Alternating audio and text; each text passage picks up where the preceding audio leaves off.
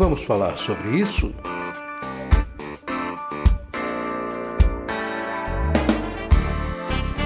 Com Francisco Ayrton.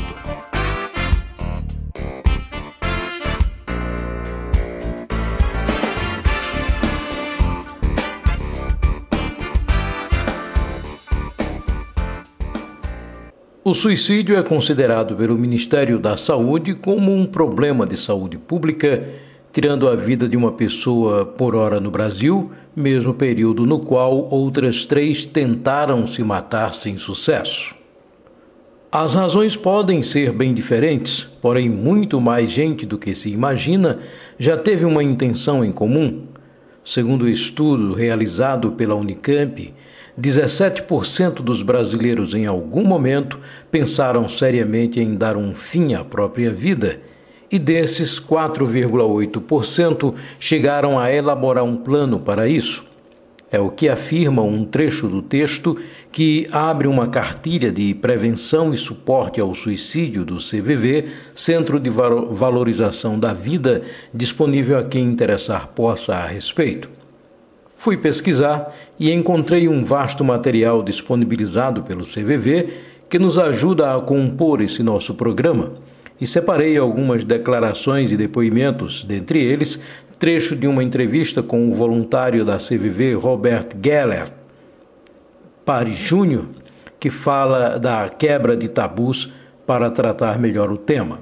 Tabus em nossa sociedade não são novidade. O câncer, falar sobre câncer, né? tratamento de câncer já foi um tabu, nem o nome se falava. Né? Uh, morte, né? ainda é, né? mas já foi mais. Né? Uh, AIDS, né? não se falava, né? hoje se fala abertamente. Então, ainda, infelizmente, quando se fala de depressão, saúde mental, é algo que não se fala claramente e abertamente. Isso que define um tabu né? estigmatiza o tema e evita que, se, que ele seja focado com maior abertura, com maior clareza e que ele, ele seja enfocado de maneira às pessoas que precisem de ajuda, né? ou que precisem se aprofundar no tema, saibam onde buscá-la. Em muitos casos, é possível evitar que esses pensamentos suicidas se tornem realidade. A primeira medida preventiva é a educação. Durante muito tempo, Falar sobre suicídio foi um tabu, havia medo de se falar sobre o assunto. De uns tempos para cá, especialmente com o sucesso da campanha Setembro Amarelo, essa barreira foi derrubada e informações ligadas ao tema passaram a ser compartilhadas, possibilitando que as pessoas possam ter acesso a recursos de prevenção. Saber quais as principais causas e as formas de ajudar pode ser o primeiro passo para reduzir as taxas de suicídio no Brasil, onde atualmente 32 pessoas por dia tiram a própria vida. Surge então um outro desafio: falar com responsabilidade, de forma adequada e alinhada ao que recomendam as autoridades de saúde, para que o objetivo de prevenção seja realmente eficaz. Quebrando os tabus tem se revelado importante caminho para se chamar o assunto em definitivo para o centro do debate. Todos os assuntos difíceis, né, é, desagradáveis de trazer à tela, né, podem se transformar em tabu. E é como se fosse uma barreira. Né? E realmente, uh, o, o, tabu é a principal barreira para a prevenção quando se fala de doenças mentais, quando se fala de suicídio. E com isso, a gente começa a falar cada vez menos. É como se fosse uma conspiração do silêncio. Né? E o silêncio é, di, diria que não existe o problema.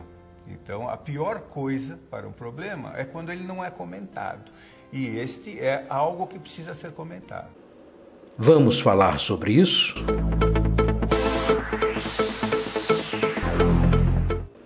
Getúlio Vargas, Robin Williams, Marilyn Monroe, Heath Ledger, Santos Dumont, políticos, atores e atrizes, gênios que, como única saída para um problema próprio, acabaram abreviando a própria vida.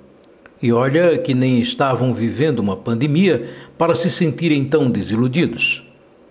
Todos aparentemente bem-sucedidos em seus ofícios, respeitados e admirados O que então pode levar alguém tão importante, até mesmo poderoso, a atentar contra a própria vida? Por outro lado, pessoas acometidas de outros males, talvez tão doloridos quanto, doenças crônicas, miséria absoluta, desgostos profundos motivados por filhos, pais, mas que mesmo assim mantêm-se seguros, agarrados à sua lucidez, seja por medo ou por fé, o que nos envolve num verdadeiro mistério. Então, antes de qualquer julgamento, ouvir alguém mais próximo ainda pode ser uma saída. O Setembro Amarelo bate todos os anos à nossa porta para nos alertar das dores da alma, das tristezas mais profundas que acabam dominando o ser humano e levando-o à total depressão e, consequentemente, ao suicídio. Considerado pelo Ministério da Saúde como um problema de saúde pública. O tema é complexo e por não ter autoridade no assunto, nem ser um especialista na área, não pretendo discuti-lo a fundo.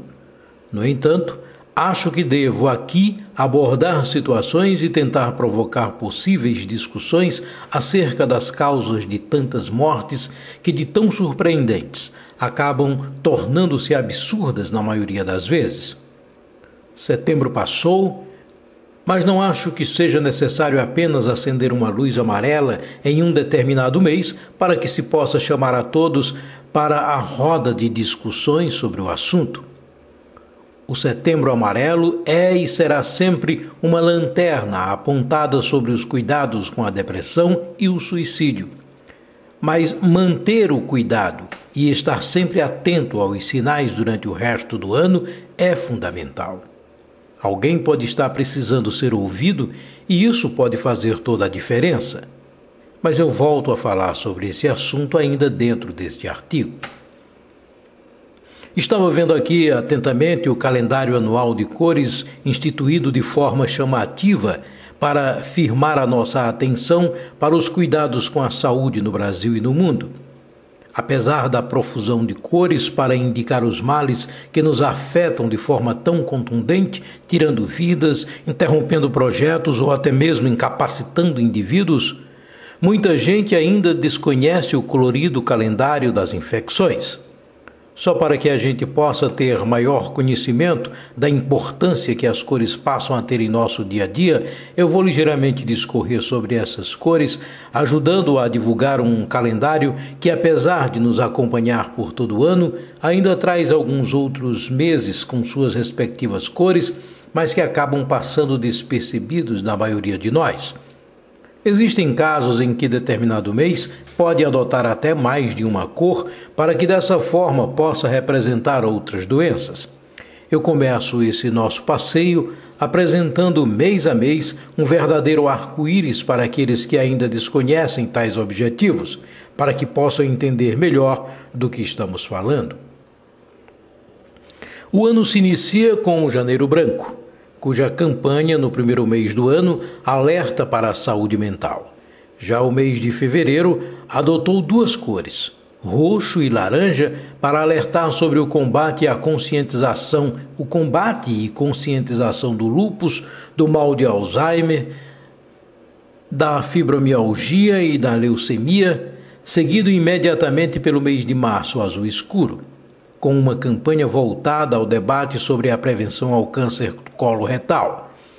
O mês de abril é voltado ao debate sobre o autismo por causa do dia 2 de abril, que é data do Dia Mundial de Conscientização do Autismo e é representado pela cor azul.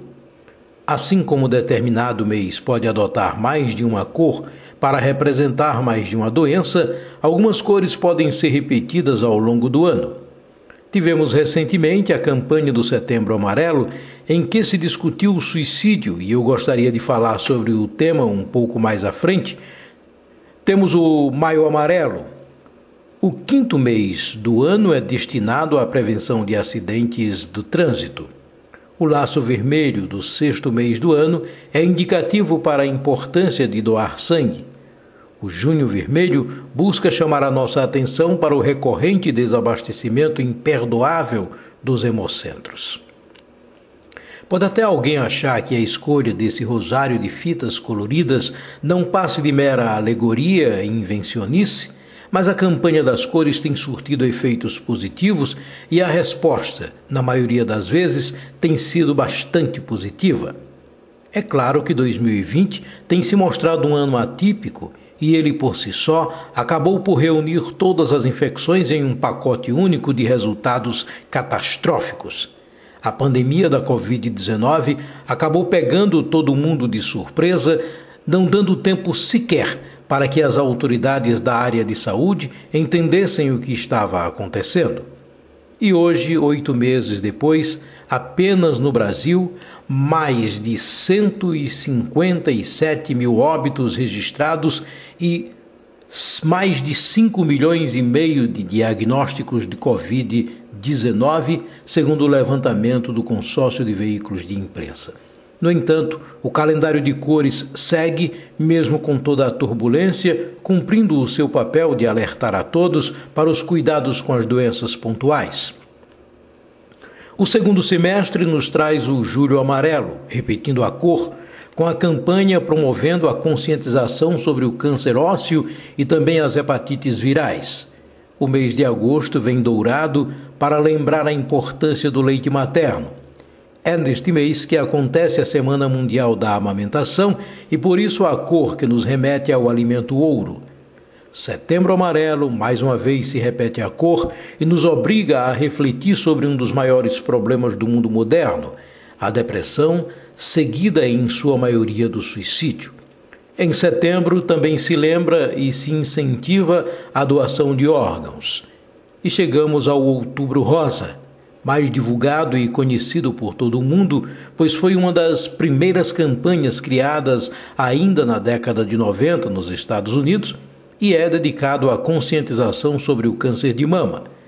A cor azul retorna à paleta com Novembro Azul, o qual chega para os homens quebrarem eh, os seus preconceitos históricos. A campanha conscientiza sobre a importância de se prevenir e combater o câncer de próstata. Dezembro laranja vermelho fecha o calendário com duas cores e no último mês do ano, duas campanhas laranja para o câncer de pele e o vermelho para a prevenção da AIDS. Por fim, exposto e explicitado o calendário anual das cores e seus respectivos males, gostaria de me, de me ater um pouco mais na discussão envolvendo o suicídio, discussão tão bem representada pelo Setembro Amarelo, mas que aqui no nosso caso, infelizmente, não houve tempo hábil para que pudéssemos falar sobre isso na data mais apropriada, o setembro, criada exatamente com o objetivo de se debater mais efetivamente o problema. Assim sendo, ao retomar esse espaço para mim da maior importância, em que falo abertamente com você sobre determinados problemas ou situações, o nosso podcast Vamos Falar sobre Isso, Aproveito para abordar com muito zelo e respeito a depressão que acomete pessoas, independentemente de idade, raça ou credo, e que acaba levando muitos ao suicídio, na maioria das vezes por falta de uma palavra ou mesmo da devida atenção que cada caso requer. É sabido que existem espalhados pelo mundo grandes e importantes entidades hospitais e casas especializadas, a exemplo do CVV, Centro de Valorização da Vida, que realiza apoio emocional e prevenção do suicídio, atendendo voluntária e gratuitamente todas as pessoas que querem e precisam conversar sob total sigilo por 24 horas todos os dias. Sem falar em outros inúmeros sites na internet prontos a acolher vítimas da tristeza crônica, da solidão involuntária, mesmo com o indivíduo estando rodeado de parentes, amigos e até de gente desconhecida, parecendo sempre só com a sua angústia. São jovens, velhos e crianças, homens e mulheres, todos inevitavelmente vítimas da depressão. Com certeza precisamos falar sobre isso. As pessoas que precisam de ajuda podem recorrer ao CVV e já existem programas de saúde pública que oferecem esse serviço em algumas regiões do país, a exemplo dos CAPs e CRAS. O CVV oferece ajuda por telefone, chat, e-mail e pessoalmente, além de realizar ações especiais em casos de eventos e catástrofes. Portanto, um grupo de 4.200 voluntários preparados para conversar e compreender pessoas que estão abaladas emocionalmente e que correm sério risco de morte. Segundo a OMS, a Organização Mundial de Saúde, a oferta de ajuda voluntária ou profissional pode ajudar na prevenção ao suicídio. No Brasil, a Política Nacional de Prevenção da Automutilação e do Suicídio, regulamentada pela Lei nº 13.819-2019, prevê a atuação conjunta de órgãos e profissionais de saúde, profissionais do ensino, conselhos tutelares, imprensa, órgãos de segurança e outros. Trata-se de um problema que se pode prevenir na grande maioria das vezes. O estudo e a discussão do tema suicídio é uma das formas mais eficientes de se promover a prevenção, pois esta só é possível quando a população, os profissionais da saúde, os jornalistas e governantes têm informações suficientes para conduzir as medidas adequadas e ao seu alcance nessa frente. No entanto, no fim da matéria, esmiuçamos o calendário de cores e, apesar de tantas cores, no ano atípico e doente desde o seu nascedouro, infelizmente na paleta de cores de 2020 prevaleceu o cinza. Eu sou Francisco Ayrton e comigo estiveram Yuri Brito, Vitória Geórgia e Isaac Brito. Até a próxima